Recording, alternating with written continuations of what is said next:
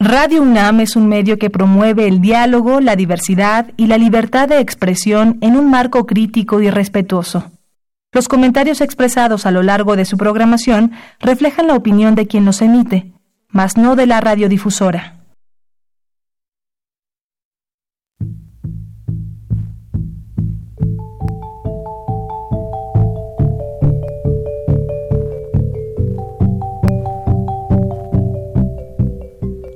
Radio Universidad Nacional y la Facultad de Economía presentan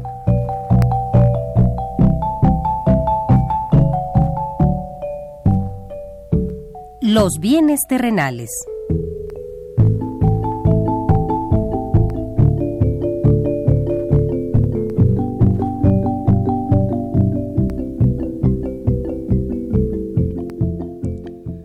Bienvenidos a este espacio radiofónico de la Facultad de Economía de la UNAM. Como cada semana, estamos aquí con ustedes para reflexionar sobre un tema interesante relacionado con la economía, la política, la cultura y las cuestiones sociales. En nuestra mesa de análisis participan destacados especialistas, quienes nos acompañan hoy en este estudio y como siempre, le invitamos a participar en este programa a través de sus llamadas telefónicas. Para nosotros es un gusto saber que usted desde su casa, desde su oficina o en el lugar donde se encuentre, se interesa en el tema que tratamos.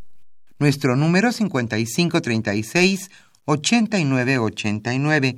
Repito con mucho gusto, 5536 89 89.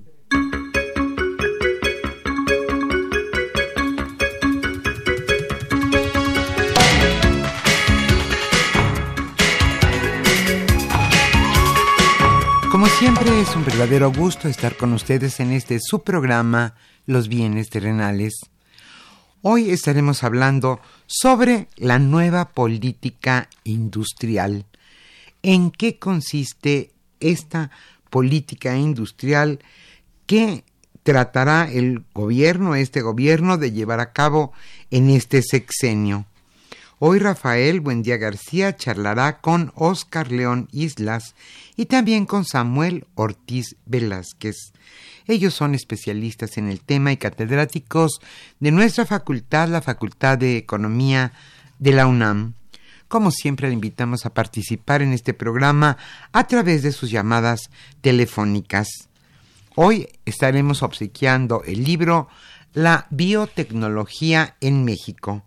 Este libro fue coordinado por Mario Alberto Morales Sánchez y por Marcela Amaro Rosales. El tema de hoy entonces, la nueva política industrial. ¿En qué consistirá? ¿Se crearán nuevos empleos, a quienes beneficiará. Hoy este es el tema y le invitamos a participar. Antes de iniciar nuestra mesa de análisis, le invitamos a escuchar lo más destacado en materia económica sucedido durante esta semana.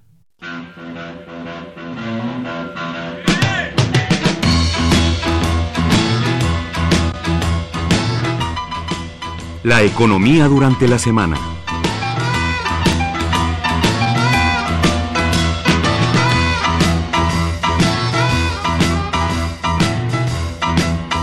Se buscarán apoyos del Banco Interamericano de Desarrollo para el tren Maya. Rogelio Jiménez Pons, director general del Fondo Nacional del Fomento al Turismo, FONATUR, informó esta semana que el gobierno federal buscará créditos del Banco Interamericano de Desarrollo BID para la construcción de los complejos inmobiliarios del tren Maya. Señaló que se está pensando en apoyos, préstamos para los polos de desarrollo. La próxima semana, Jiménez Pons acudirá al BID en sus oficinas en Washington.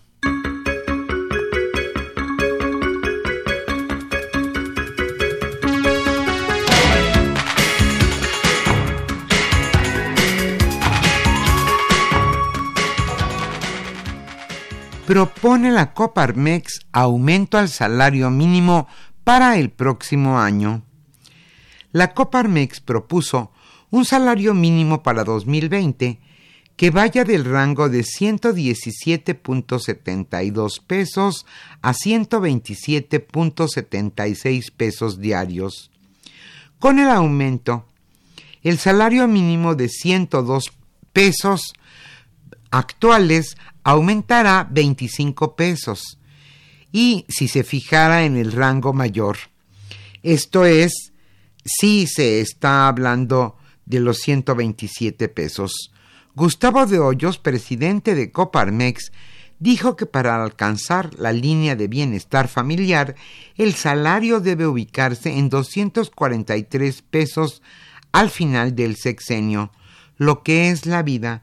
Ya no, ya no solicitan aumento los obreros. Ahora la Coparmex es la que solicita los aumentos salariales.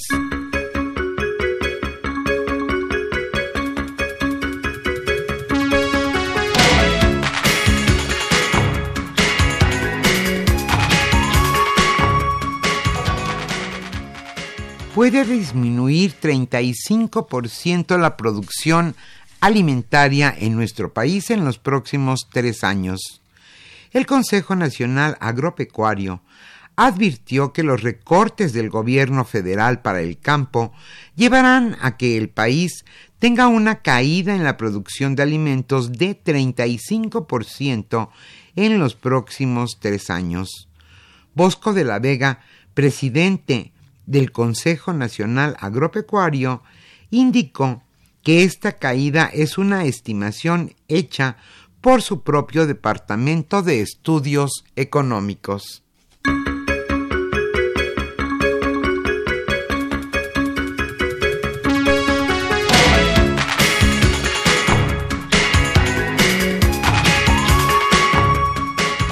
En este sexenio, Carlos Slim invertirá fuerte en nuestro país. Carlos Slim en conferencia de prensa señaló que las inversiones que realizarán sus empresas a lo largo del sexenio en México superarán los 460 mil millones de pesos. Slim señaló que invertirá 200 mil millones de pesos en telecomunicaciones, 100 mil millones de pesos en proyectos de infraestructura como el tren Maya y 100 mil millones de pesos en proyectos de energía.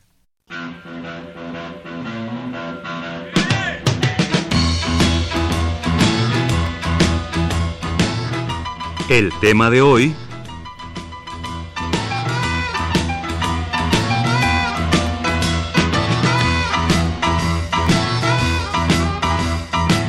Como señalamos al inicio de este programa, hoy hablaremos sobre la nueva política industrial. ¿En qué consiste esta política industrial? ¿En dónde se ubicarán los polos de desarrollo? ¿Cuántos empleos crearán? Y además, ¿a quiénes beneficiarán? ¿A qué estados en especial? Hoy Rafael Buendía García charlará con Óscar León Islas y con Samuel Ortiz Velázquez. Ellos son catedráticos de nuestra facultad, la Facultad de Economía de la UNAM, y especialistas en la materia. El libro que estamos obsequiando a los primeros radioescuchas que se comuniquen se titula La biotecnología en México. Y en materia musical, hoy estaremos escuchando a Ray Charles. Charles, perdón.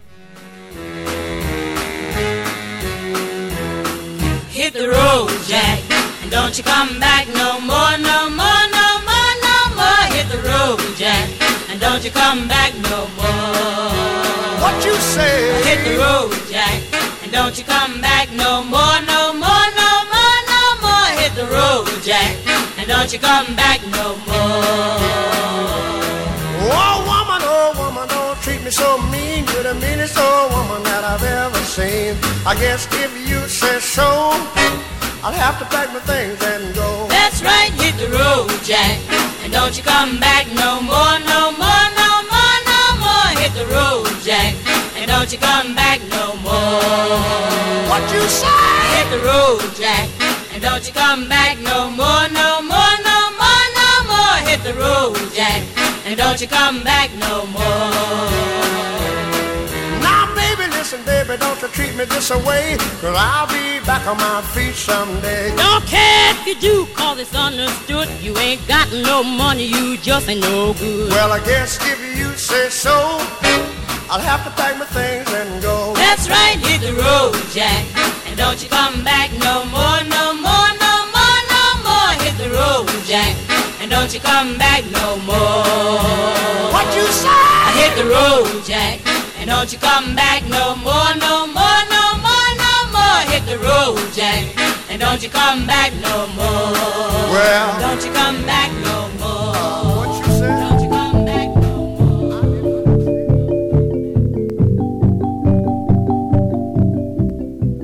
Usted escucha los bienes terrenales. Nos interesa conocer su opinión. Le invitamos a comunicarse a este programa al teléfono 5536 89 89.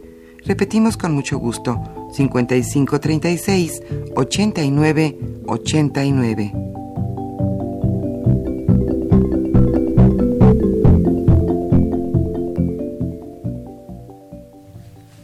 Buenas tardes, queridos radioescuchas. Una vez más estamos en una emisión del programa Los Bienes Terrenales, que es un programa de la Facultad de Economía de la Universidad Nacional Autónoma de México y Radio UNAM. Hoy tenemos el tema la nueva política industrial, que esta nueva política industrial fue anunciada a principios de este mes, el 3 o el 4 de, de este mes para ser exactos, por parte de la Secretaria de Economía, la doctora Graciela Márquez, ¿no?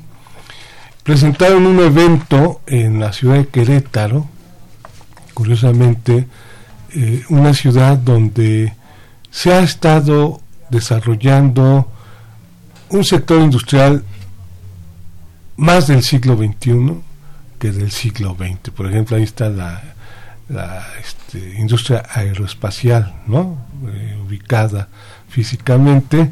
Y bueno, para ello hemos invitado a dos jóvenes profesores, reputados profesores, bien preparados, ustedes ya lo verán, lo podrán constatar, y son jóvenes como hemos estado en los programas eh, que yo he conducido, tratar de que los jóvenes empiecen a darnos su opinión y sobre los temas que nos acontecen en la economía, en la sociedad eh, de este país. Hoy tenemos a Oscar León Islas, al doctor Oscar León Islas, y al, al doctor Samuel Ortiz Velázquez, que vamos a platicar sobre el tema de la nueva política. Y bueno, ¿quién empieza de los dos ¿no? sobre este tema del sector industrial en México? Gracias Rafael, Eh, agradezco la, la invitación. Un honor estar también con Samuel compartiendo la mesa. Eh, antes que otra cosa, un saludo a la audiencia que nos escuche. Eh, efectivamente, el tema es eh, bien sensible. Yo creo que uno de los puntos medulares que estaba esperando la comunidad empresarial y la comunidad académica era el anuncio de esta política industrial. Reseñas bien en Querétaro, un encuentro de desarrollo de proveeduría para la industria aeroespacial, es donde se lanza este decálogo. A partir de ahí, las expectativas en torno a este a esta política eh, se, se detonan. Hemos estado buscando si más allá de este decálogo hay documentos base con elementos más amplios. Eh, desafortunadamente no los hemos encontrado, pero nos dan pie para elaborar algunas, algunas análisis o apreciaciones iniciales. Eh, el tema de la política industrial es muy sensible, eh, no es tarea fácil, son un predicamento, en el sentido de que determinan la lógica de la estructura productiva y el funcionamiento, eh, ev- evidentemente afectando también relaciones eh, de poder. En ese sentido, el Estado, y nos dice la nueva economía, la nueva economía institucional, genera elementos que faciliten esa articulación y ese es un atributo del Estado. hay eh, posiciones que indican que la mejor política industrial es una no política industrial y en ese sentido la declaración de Ernesto Acevedo, el subsecretario de Industria y Comercio, cuando presenta este decálogo diciendo que llevamos 30 años sin política industrial en oposición a eso, o más bien la pregunta sería, ¿y entonces cómo explicamos los clústeres de alta tecnología que hay en el norte del país, el del Bajío Automotriz, el de Querétaro o Ciudad Creativa Digital en Guadalajara? Eh, son, son debates intensos, porque evidentemente hablan de una necesidad de una presencia del Estado. Eh, la parte académica nos dice que son las fallas del mercado las que hacen necesaria esa presencia para poder articular estas relaciones. Y como todo en economía, hay prioridades que definir. Hay políticas industriales que de acuerdo a su alcance pueden ser muy amplias o otras muy focalizadas. De modo tal que decir que eh, hubo una ausencia de política industrial los últimos 30 años podría desconocer que tal vez sí las hubo, pero no necesariamente las que necesitaba esta economía, ¿no? Porque efectivamente tenemos esos polos de desarrollo industrial, pero por otro lado en el promedio nacional la productividad es muy baja, el contenido nacional de nuestras exportaciones también es muy bajo y entonces podríamos ver que más bien hay elementos de política industrial muy focalizada a ciertas ramas, a ciertos sectores. Yo empiezo con esa introducción. A ver, este Samuel, eh, una pregunta para que nuestros radioescuchas empiecen a entender. Más o menos el sector industrial, ¿con cuánto participa en la generación de la riqueza, de la producción de bienes y servicios de este país, en el PIB que nosotros tenemos como en la jerga muy común de los economistas, ¿no? Este, bueno, pues buen día, este Rafael, este muy contento de estar participando en tu programa y compartir mesa con Oscar. El sector este manufacturero, ¿no? sea, es eh, fundamental en el desarrollo económico de una perspectiva histórica eh, y más bien eh, en principio señalamos cómo la política industrial debe de avanzar ¿no? hacia eh, una visión más allá ¿no? de la composición sectorial y considerar servicios, ¿no? porque existen ciertos servicios, actividades vinculadas a investigación, más desarrollo, cruciales para la em, reactivación de la planta productiva y altamente vinculados a la industria. Porque como bien comentas, o sea, en términos de participaciones relativas, realmente comparando 1980, eh, 94 y hasta la actualidad, se presenta una fuerte caída, ¿no? En cuanto a participación relativa en producto y en empleo, ¿no? Eh, te pongo el dato del empleo, ¿no? O sea, hasta la década de los 90, eh, cerca del 21% de la población eh, ocupada, ¿no? O sea, estaba vinculada al sector manufacturero, ¿no? Y hasta el día de hoy más bien se presenta una cierta caída en torno a dos puntos porcentuales, una situación muy similar presenta el producto manufacturero. Y frente a la reducción en participaciones relativas, otro dato también significativo apunta a sus ritmos de expansión. ¿no?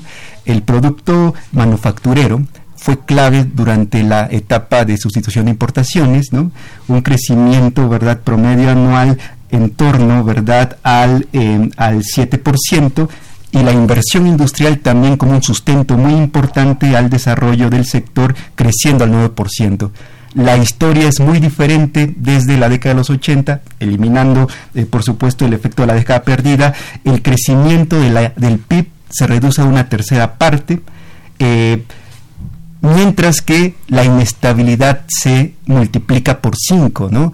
Esto es muy importante porque te habla de cómo la industria mexicana, ¿verdad?, además de reducir de expansión, ha elevado el grado de incertidumbre y de riesgo por parte de los agentes que toman las decisiones de inversión y por lo tanto es muy importante reactivar al sector industrial, pero insisto, avanzar de una perspectiva sectorial a una perspectiva de procesos que vincule explícitamente al sector servicios y a ciertas actividades de minería. Eh, altamente vinculadas a la capacidad al desarrollo y fomento industrial ¿no? a ver eh, nosotros eh, los economistas sí le damos un peso importante a las manufacturas, ¿no? Y bueno, si vemos nosotros a lo largo de este periodo de los ochentas que tú mencionas como punto de referencia, hacia estos días, vemos un sector manufacturero mucho más distinto al que teníamos en los años 80, ¿no? Y nosotros los economistas decimos que la economía mexicana tiene dos motores, el motor externo, ¿no? que está altamente eh, relacionado, los famosos encadenamientos, ¿no? y se han desarrollado ciertas ramas industriales con ese propósito. Pero el mercado interno parece ser que está apagado, ¿no? Y entonces la industria parece ser que necesita más apoyo. ¿Qué podríamos decir nosotros eh, con base en esta nueva política industrial que han anunciado? Que para fortuna nuestra tenemos 10 puntos que ahorita los vamos a comentar. Sin embargo, no tenemos un proyecto eh, que nos diga un poco más hacia dónde se va a conducir esta política industrial con la actual administración. ¿Qué, esa industria nacional vinculada al mercado interno, ¿cómo está? Sí, yo creo que es importante reconocer, como decía Samuel también, eh, el auge exportador que se representa con un 86% de exportaciones de manufactura, eh, tampoco son por generación espontánea. Eh, descansan en toda esa articulación y esas políticas de fomento desde el Estado que a lo largo de los años 60, 70 y hasta los 80, inicios de los 80, este modelo sustitutivo de importaciones generó. O sea, no es gratuito que eh, los sectores que más destacan, el automotriz, el autopartes, el eléctrico, electrónico, farma, dispositivos médicos, sean puntales de las exportaciones, incluso de contenido tecnológico medio a alto. ¿okay? Eh, el problema es que ese modelo no generó condiciones de articulación productiva, esos encadenamientos productivos de los que decías, y tenemos una economía dual, ¿no? una economía que se inserta en los negocios internacionales con presencia de firmas transnacionales en México, promovido por, desde el Estado con una atracción, una política de atracción de inversión extranjera directa eh, interesante, pero que no logra generar esas articulaciones y por el otro lado tenemos industrias ligeras, industrias tradicionales como textil, confección, calzado, alimentos. donde tenemos el grueso de la planta productiva, sobre todo nacional, y estamos hablando también por tamaño de empresas, de empresas micros, pequeñas y medianas, ¿no? Entonces tenemos un México dual, un México que va a dos velocidades, que podríamos hablar ese como un saldo de este modelo aperturista, ¿no? Donde tenemos unas ramas exitosas y como evidentemente también tiene diagnosticado el tema Samuel, otras ramas que van, van rezagándose, ¿no? Sí, este, toda la razón comparto con Oscar, ¿verdad? Eh, es una economía que se mueve a dos motores, ¿no? La actividad industrial. Eh, frente a esta caída en participación del producto manufacturero en el PIB global, destaca una, un reacomodo al interior de la manufactura, eh, donde sobre todo la industria, autopartes, automotriz y electrónica elevan participación relativa en el PIB manufacturero. Pero, y se trata de actividades dinámicas en términos de crecimiento de producto, eh, de exportaciones y por supuesto de importaciones por la estructura eh, que presentan. Y frente a ellas tienes al eh, grueso de industrias mexicanas de tamaño pequeño y mediano que se mueven por una lógica diferente, ¿no? Eh, su principal mercado de destino, pues es el mercado nacional y, nos, y nosotros consideramos que es justamente a estas actividades que son las que generan empleo, las que debiesen ser objeto de atención en el... Eh, en la iniciativa, ¿verdad?, de una nueva política industrial este, en México. Sí quería nada más eh, terminar de, comentar este punto, eh, que quede claro, sí ha habido una política industrial a lo largo de los noventas, pero ha sido una política industrial horizontal y de corte pasivo, más enfocada en la estabilidad macroeconómica, en la apertura comercial y bajo el supuesto de que esa apertura comercial iba a generar transferencia de tecnología, incrementos de productividad, competitividad. Lo logra para esas ramas y esas, eh, actividades que hemos dicho, pero si vemos, repito, el tema de la articulación productiva, eso ha estado en mínimos.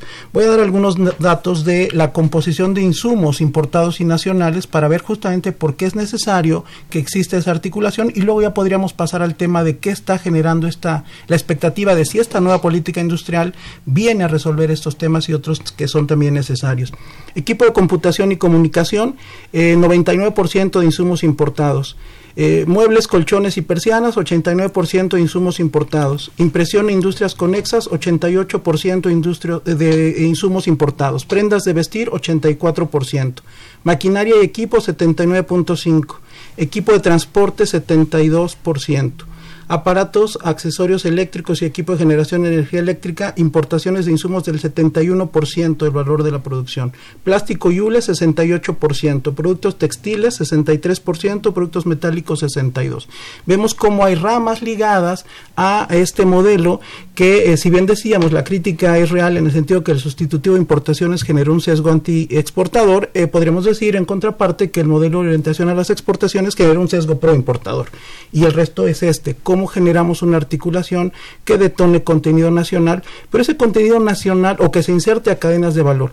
Decirlo es rápido y fácil, ¿no? Lo que dura la frase, pero lograr políticas públicas que generen proveeduría nacional, eh, ese es el tema complicado. Luego podríamos también hablar un poco de las experiencias internacionales, incluso puede ser antes de hablar de, la, de lo que tenemos ahora como decálogo, para ver un poco qué se ha hecho en este sentido en otras experiencias en el mundo. Claro. A ver, miren, eh, vamos a, si les parece, eh, Oscar, Samuel, vamos a tocar los tres primeros puntos del decálogo, ¿no? Uno es promover una mayor competencia. Dos, aprovechar la apertura comercial para fortalecer los encadenamientos productivos que aumenten el contenido nacional, un poco lo que estabas diciendo, Oscar. Y tres, impulsar una mejora regulatoria en los tres niveles de gobierno para reducir el costo regulatorio y facilitar su cumplimiento. Eh, cuando uno voltea a ver la economía, ¿no? Y ver los distintos mercados o las diferentes ramas económicas, como le quieran llamar, vemos que nuestra economía está altamente concentrada, concentrada, oligopolizada, ¿no? Mercados oligopólicos o algunos monopólicos. Y bueno, según nuestros libros de teoría económica, ahora sí los básicos, ¿no? Vamos con, conforme al libro, pues este tipo de mercados concentrados, pues no tienen ningún aliciente como para que haya competencia, como para que haya innovación, ¿no? Y estas, estas grandes industrias pues ponen las reglas del juego, ¿no? Y parecería ser que sería muy difícil romper con este mecanismo de mercado, hacerlo más competitivo, eh, establecer estos encadenamientos eh, productivos para elevar, por ejemplo, los, eh, los contenidos nacionales y reducir este, esta inclinación pro importadora que mencionabas, Oscar, ¿no? Y por el otro lado, pues nuestra función regulatoria, que estoy viendo ahora que nuestra función regulatoria, que apenas empieza, ¿no? Pues parece ser que no, no sé cómo le vayamos a dar más, eh, más este, elementos como para que este tipo de regulación en los mercados pueda ser mucho más eficiente, mucho más efectivo. Samuel. Sí, o sea, eh, em, la industria mexicana presenta muy escandalosos niveles de concentración, o sea, digo, te doy un dato, ¿no? O sea, 623 empresas de capital extranjero que representan apenas el 0.13% de establecimientos manufacturados en México eh, concentran casi una doceava parte del stock de capital del aparato productivo mexicano. Se trata de empresas de gran tamaño que operan con superiores niveles de productividad, ¿verdad? Y que cuyo rasgo es el débil encadenamiento con el mercado nacional, porque hay que recordar que detrás de eh, esta estructura se encuentran empresas globales que deciden eh, eh, trasladar fases del proceso productivo a lo largo del mundo y a México en general, ¿verdad? Arriban industrias cuyo rasgo eh, apunta a que participan en procesos muy primitivos, ¿no? Maquila, ¿no? Ensamble, partes o componentes y más allá de algunos casos eh, diferenciados, por ejemplo, en la industria automotriz. Eh, únicamente para darte un ejemplo, ¿no? Estas 623 empresas están participando sobre todo en industria de autopartes, automotriz, en plástico, en vidrio, en hule, en computadoras, ¿verdad? En motores de combustión interna y en energía, ¿verdad? De distribución eh, y en generación y distribución de energía eléctrica. Y son, ¿verdad? Los que están al final, ¿verdad? Eh, estamos observando cómo estos actores en parte están contribuyendo a eh, tipificar eh, una pauta de desarrollo con rasgos débiles que es el la característica fundamental que presentan las industrias en México. Por lo tanto, consideramos que eh, sin eh, líneas de acción claras, ¿verdad? Este primer punto vinculado a la mayor competencia se quedará Corta. corta, ¿no? Oscar. Sí, justamente ampliando el, el comentario de Samuel, pero desde la perspectiva cualitativa, eh, ¿cómo resolver este asunto del estos primeros tres puntos que mencionas del decálogo, la competencia, la mejora regulatoria y eh, el énfasis otra vez, lo que me preocupa es otra vez el énfasis en la apertura comercial como elemento que vaya a resolver los temas, ¿no? Eh, bueno, pero volviendo a los otros dos, el de la competencia, yo apelo a este tema de la nueva economía institucional, donde justamente se necesita un sistema de coerción institucional en el mejor entendimiento de lo que implica eso, las capacidades del Estado, justamente para destrabar estos procesos rentistas de acumulación que generan estas ineficiencias. Necesitamos que ciertos organismos autónomos, como la Comisión Federal de Competencia Económica, tenga elementos, eh, que tenga dientes, dicen los entendidos de estos, para justamente poder solucionar estos problemas del rentismo que tiene nuestro aparato productivo nacional, que este se ha dedicado a, e incluso en el peor de los casos, a ser un elemento nada más de comercialización de este, de este sector transnacionalizado y ha dejado incluso de generar producción. Hay un proceso que no estamos viendo necesariamente, que algunos autores identifican de desindustrialización en el país y que justamente nos está llevando, sin ser una economía de primer mundo, una economía de servicios. Ok, vamos a un corte y regresamos en un momento, queridos radioescuchas. Well, I got a woman way over town that's good to me.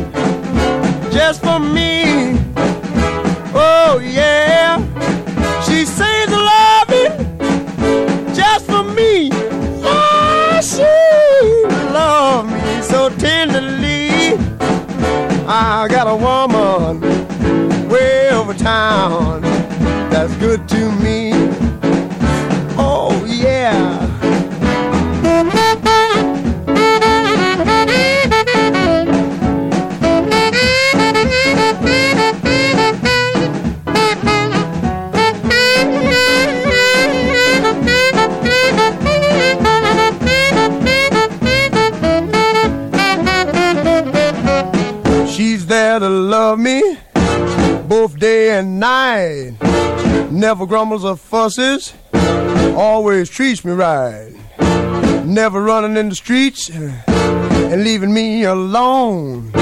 She knows a woman's place is right there now in her home. I got a woman way over town that's good to me. Oh. Usted escucha los bienes terrenales. Nos interesa conocer su opinión. Le invitamos a comunicarse a este programa al teléfono 55 36 89 89. Repetimos con mucho gusto: 55 36 89 89.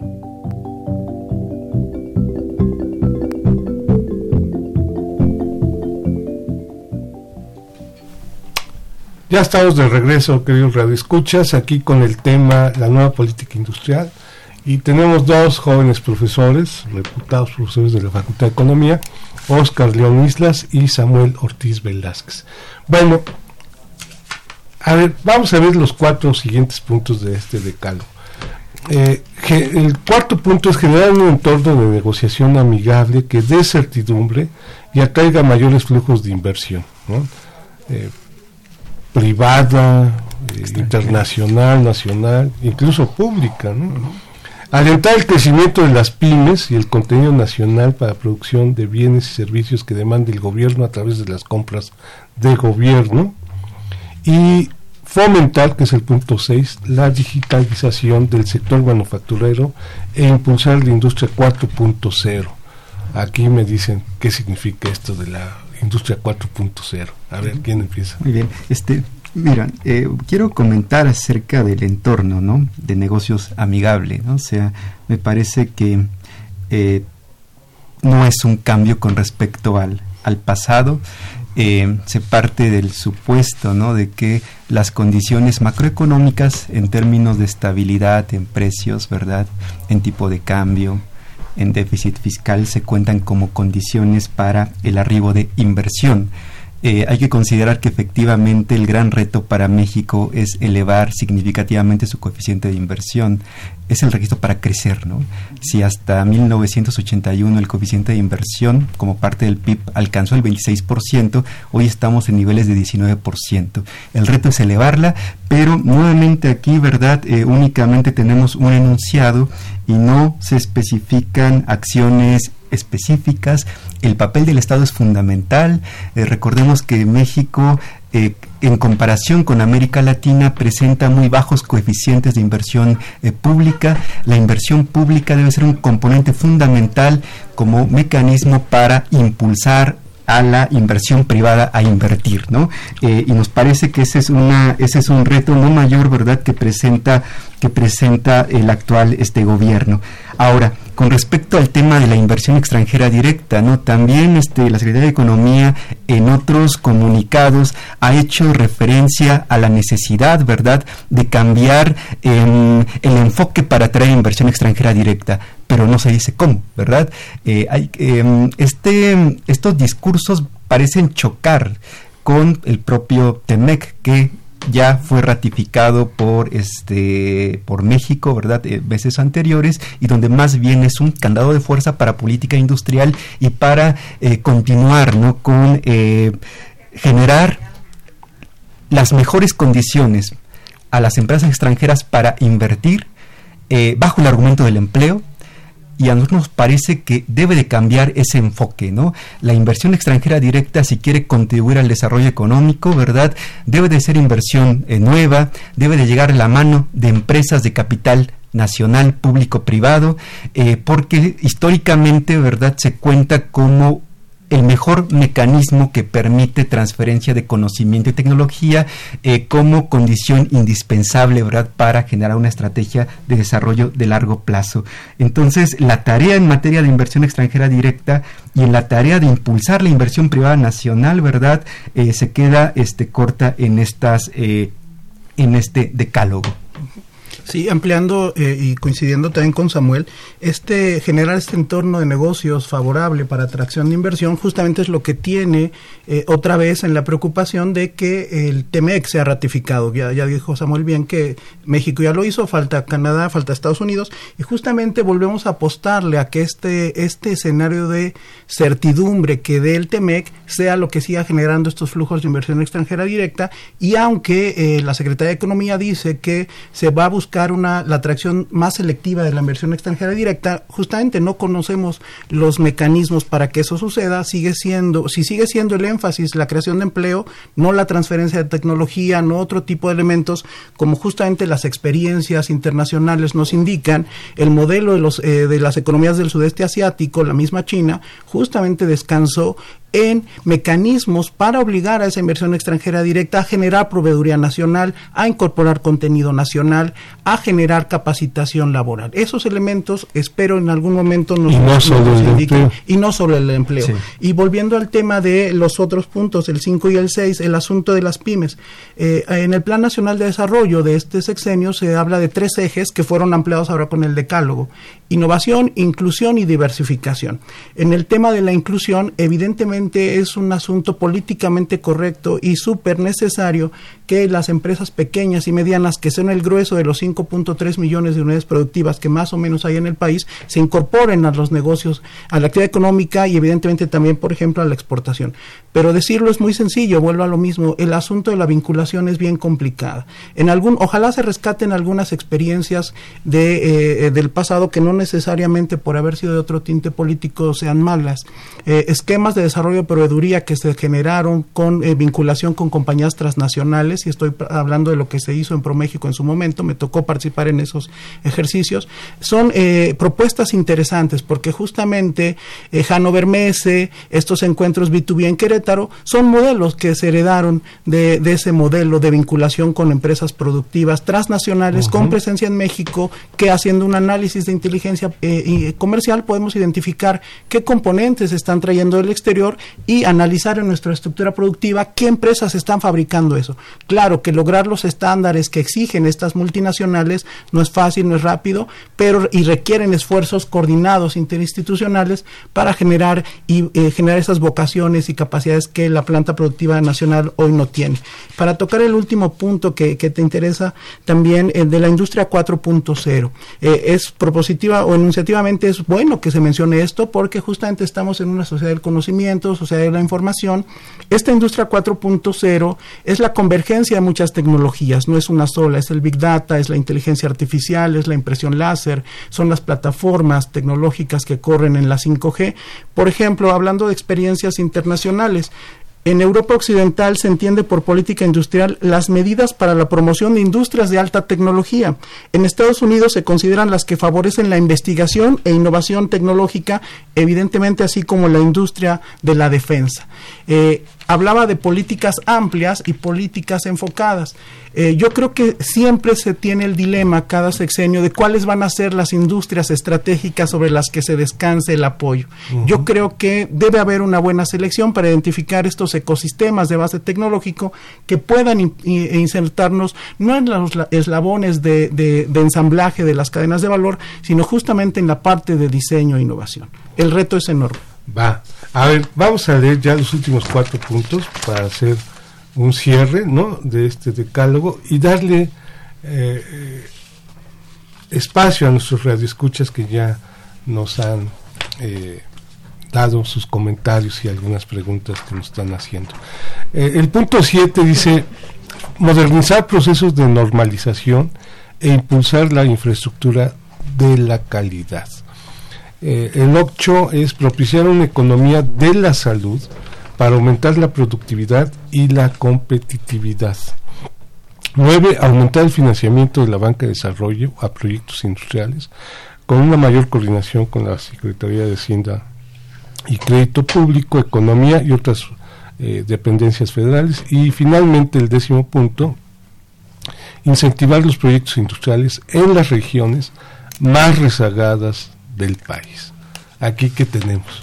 Este, Eh, bueno, Samuel, mira, en materia de, financiamiento, o sea, si el objetivo es hacer que las pequeñas y medianas empresas se incorporen como proveedores de, empresas de exportación, eh, el tema del financiamiento es fundamental, ¿no? Eh, porque recordemos que el comercio de México es crecientemente intrafirma, ¿no? Eh, y lo hacen los grandes. Y a lo largo del tiempo más bien observamos eh, que son las empresas de, menor tamaño las que están saliendo del mercado porque un tema fundamental, ¿verdad? Es que no tiene un acompañamiento, ¿verdad? En materia de financiamiento. Es un gran reto para México, considerando el periodo 1994 y hasta 2019, eh, la participación relativa del crédito otorgado por la banca comercial a las manufacturas mexicanas se desplomó en casi 14%, ¿no? Y ello en un contexto, se supone, de reforma financiera de 2013, que uno de sus objetivos fundamentales fue detonar el crédito a empresas de menor tamaño y una evaluación de mediano plazo es que no eh, eh, al momento no se verifica. ¿no? Es fundamental, es, insistimos, eh, se hace referencia ¿verdad? a un buen diagnóstico, pero falta aterrizarlo en eh, acciones ¿no? y en programas específicos.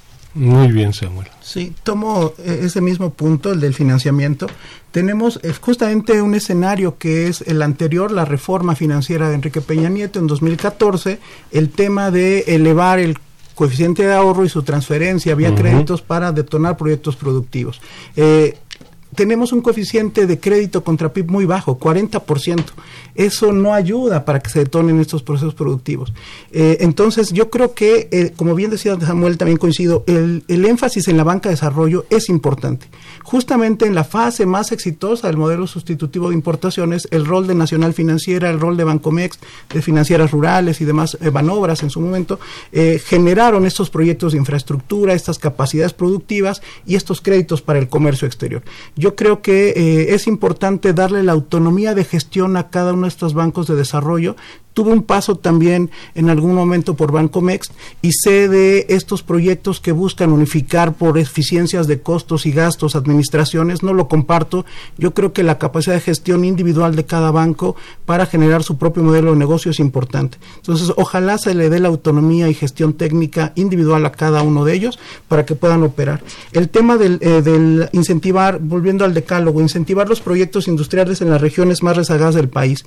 Evidentemente eso es una prioridad el, eh, hablando de estas concentraciones o de este desarrollo desigual que ha generado el modelo de orientación a las exportaciones, pues tiene un sureste eh, que está en condiciones de pobreza y pobreza extrema, mientras tenemos en el norte, bueno, del Bajío hacia arriba, una economía que crece a ritmos casi de primer mundo, entre el 6 y 8%, ¿no? Cinco, cinco, entidades del norte del país explican el 50% de las exportaciones.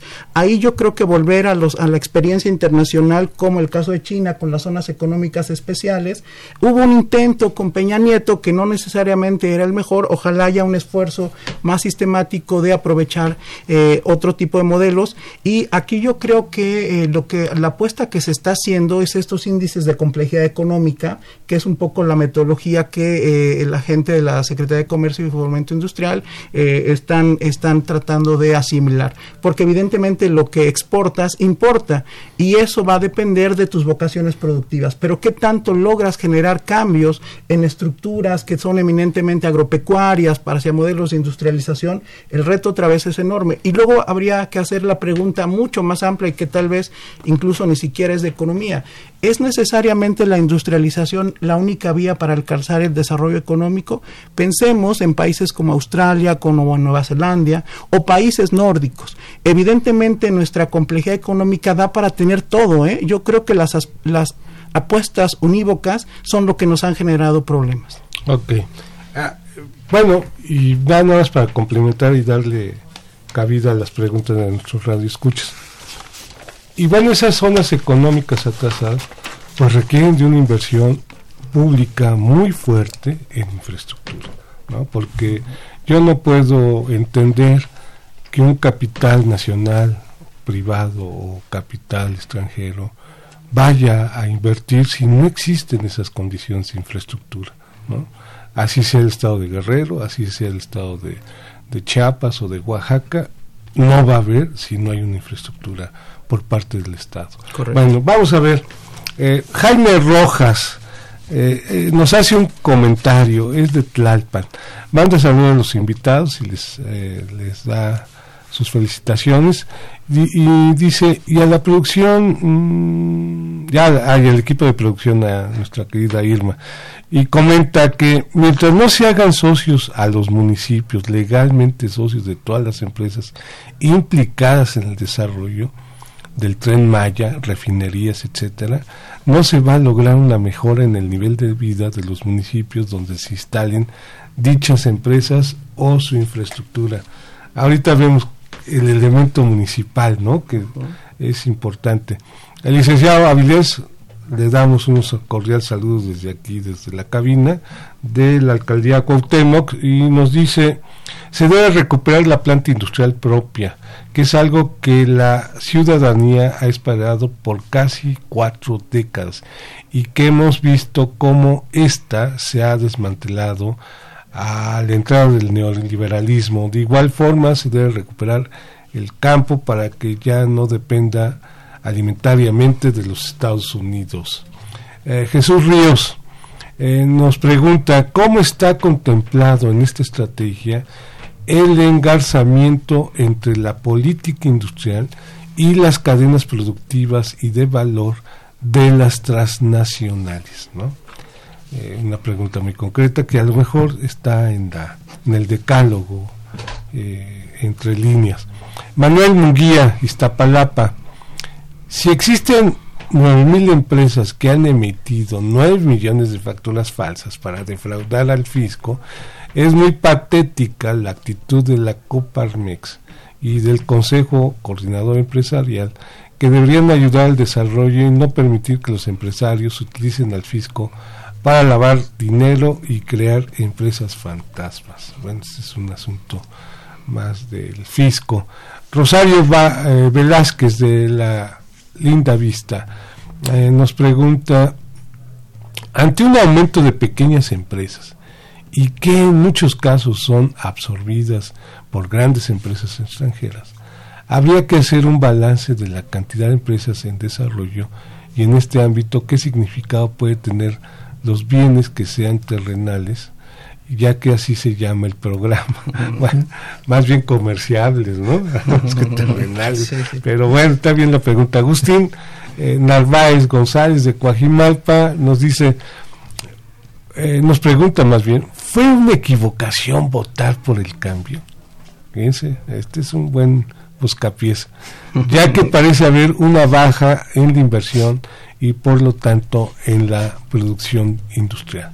Yo creo que ahorita estamos en un boxeo de sombra, ¿no? ¿Eh? Bueno, a ver si pueden contestar eh, estas preguntas de una manera más global entre ustedes, porque nos quedan pocos minutos. Si quieres, tomo la primera para ir reflexionando. El asunto de los municipios. Yo creo que sí, necesitamos eh, un federalismo más real, una participación regional, municipal, en todos los órdenes de gobierno. No hay que olvidar que la globalización empieza en la localidad, ¿no? En lo local. Eh, en lo local, exactamente, lo local le llaman. Eh, se habla de cerca de 1.600 proyectos de infraestructura en este tema que mencionabas, un déficit que tiene el país. Eh, resulta más costoso traer un, eh, es más costoso llevar mezcal de Oaxaca a un puerto en México que traer vino desde Chile a México, por ejemplo, o a Estados Unidos. Ese es un déficit de infraestructura impresionante. En ese sentido se habla de 1.600 proyectos de infraestructura. Eh, la pregunta es, ¿se ha convocado a los gobernadores, a los eh, presidentes municipales? ¿Tienen conocimiento de todo esto? El tema de las comunidades originarias también hay que tomarlas en cuenta. Entonces, en ese sentido, yo creo que sí necesitamos estructuras de decisión menos verticales y que sea más inclusivo también en esta toma de decisiones. Empiezo con esa. Sí, o sea, eh, con respecto a lo que comenta Manuel, es, es fundamental, ¿no? O sea, el papel de los empresarios, ¿no? O sea, en la política industrial es eh, fundamental, ¿no? Eh, una crítica que podemos hacer es que más bien se percibe cierta ausencia del empresario en el sitio de Schumpeter, ¿no? O sea, Ah, en términos de un compromiso con una estrategia de crecimiento de largo plazo y donde más bien la experiencia, ¿verdad? Por lo menos en la etapa denominada usualmente neoliberal, se privilegia, ¿no? Los acuerdos a puerta cerrada, ¿no? Más allá entonces de pensar en proyectos de largo alcance, ¿no? Nos parece fundamental y en la tarea de reactivar la inversión un pacto social, ¿no? Entre sector público, sector privado es una condición necesaria, ¿no? Para este cumplir con las metas eh, de crecimiento. Ok. Este, aquí tenemos dos más, fíjense. Un comentario de Elías Hernández. La ideología y la imposición de lo neoliberal que puso por delante la obtención de riqueza que únicamente favorece el crecimiento a costa de la depredación eh, ambiental, discrepa que el sureste sea completamente pobre, es triste que se quiera entregar sus recursos a los privados para su devastación. Y finalmente Eric Ochoa de Iztapalapa dice hay que asociar a los pueblos indígenas, lo que decías Oscar, con los proyectos de inversión industriales como principales beneficiarios y es un problema de la propiedad, ¿no? Sí, En, efecto, eh, los temas más amplios de política industrial no solo tocan el tema justamente de procesos productivos, sino que en un sentido más horizontal abarca los temas educativos, los temas tecnológicos, pero evidentemente en la agenda debe incorporarse la salud, como la salud, que sería un punto a favor, eh, qué bueno que se ha tocado ese punto, pero justamente no vemos el otro, el del desarrollo sustentable. Es, es inevitable la huella ambiental, la actividad productiva, la actividad humana toda genera procesos de, eh, de daño ambiental que necesitamos lograr equilibrios para que justamente estos recursos no sean depredados, porque justamente ahí tenemos mucha de nuestra riqueza en biodiversidad. Y aquí es donde lograr un balance entre el desarrollo industrial y el desarrollo sustentable vuelvo a decirlo, es un enorme reto. Tenemos retos mm, eh, porque justamente esto es muy enunciativo, entonces nos hacen falta más elementos para poder probar que tanto esto va a lograr un cambio con respecto a, las políticas industriales anteriores. Samuel. Sí, este es también importante retomar el comentario de Jesús. La política industrial se debe realizar en un contexto ¿no? de segmentación internacional de la producción o de predominio de cadenas globales de valor. ¿no? Hace un momento damos la cifra de eh, el nivel de penetración, ¿verdad?, eh, que tiene la industria mexicana que participa en cadenas de valor. Y aquí nos enfrentamos entonces ante una relación antagónica, ¿no? Por una parte la política industrial, una estrategia que se forma parte de una estrategia nacional de desarrollo y el fenómeno de cadenas de valor que se mueve con una lógica diferente de rentabilidad privada. El papel del Estado en su capacidad de negociación ante estas tensiones antagónicas se vuelve fundamental y me parece que es un tema que debería de formar parte de la agenda, hacerlo explícito, ¿no? Aquí no hablamos de relaciones armoniosas entre capital extranjero que llega, se vincula, genera encadenamiento, sino más bien este es una relación em, eh, donde la negociación se vuelve fundamental. Muy bien. Sí, justamente, eh, ahora el Santo Grial se ha convertido en insertémonos en las cadenas globales de valor. Eh, ese es un tema, insertarte, mantenerte y escalar, ¿no? Lograr este upgrade que se llama. Pero como bien decía Samuel, el, el tema no, eh, sí es parte de eso, pero la gobernanza de las cadenas de valor, ese es el tema. ¿Cómo logras estos espacios de negociación, esta interlocución con los intereses extranjeros para poder, que, para poder hacer que tengan una coincidencia con el interés nacional? Y nuevamente el tema, el interés nacional no solo es el interés empresarial, el interés nacional va mucho más allá de eso. Es con el bienestar. Es con el bienestar, es con la representación de todos los, eh, todas las clases sociales. Por ejemplo, en el tema del tema eh, eh, siempre he dicho esto, en el cuarto de al lado no hay representación de la clase sindical en México, como sí la hay en Estados Unidos, como sí la hay en, Canadá. Eh, el TEMEC eh, tiene, en general todas las negociaciones de México, un cuarto de al lado donde solo está representado el interés empresarial y el interés de las grandes con vínculos con esta lógica de inserción transnacional. Bien, bueno, queridos radioescuchas, nada más les prometemos el equipo de producción y el equipo de conducción que ya estamos en contacto con el subsecretario Ernesto Acevedo y con Marcos Ábalos para que ellos nos vengan a hablar sobre este asunto de los principios de la política industrial.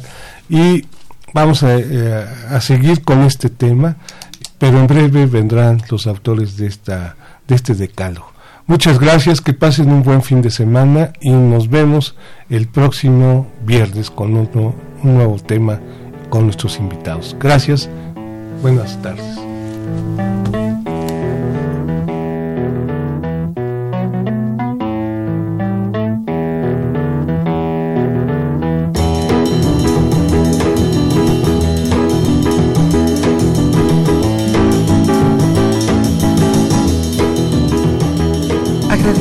Atención y participación en este programa a través de sus llamadas telefónicas y la invitamos la próxima semana a la misma hora en otro programa más de los bienes terrenales. La coordinación general fue de Carlos Javier Cabrera Adame. La coordinación académica de Aníbal Gutiérrez, Roberto Cabral, Alejandro Pérez Pascual, Rubén Antonio Miguel y Leonardo Lomelí Vanegas. En los controles técnicos, nuestro compañero Humberto Sánchez Castrejón y en la voz y producción su amiga Irma Espinosa, quien se despide de ustedes y le desea un agradable fin de semana.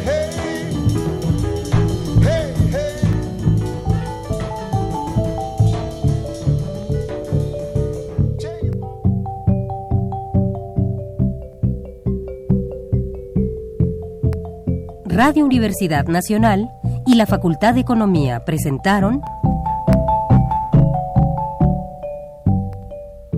Los bienes terrenales.